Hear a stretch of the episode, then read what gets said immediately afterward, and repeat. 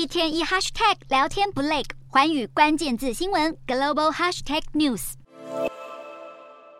美国债务上限谈判前景不明，美国财政部长耶伦警告，时间所剩不多，美国经济岌岌可危。同时间，美国零售商陆续公布财报，家得宝等企业财报不佳，美股四大指数全数收黑，道琼指数大跌三百三十六点四六点，收三万三千零一十二点一四点；纳斯达克下挫二十二点一六点，收一万两千三百四十三点零五点；标普五百下滑二十六点三八点，收四千一百零九点九零点；非半指数微跌三点九四点，收三千零四十八点。七一点。欧洲股市方面，投资人观望美国两党议员提高政府举债上限谈判的进展，并担忧谈判不成将重挫全球经济。欧洲三大股市也全数收低，英国股市下跌二十六点六二点，收七千七百五十一点零八点；德国股市下挫十九点三一点，收一万五千八百九十七点九三点；法国股市下跌十二点二零点，收七千四百零六点零一点。以上就是今天的欧美股动态。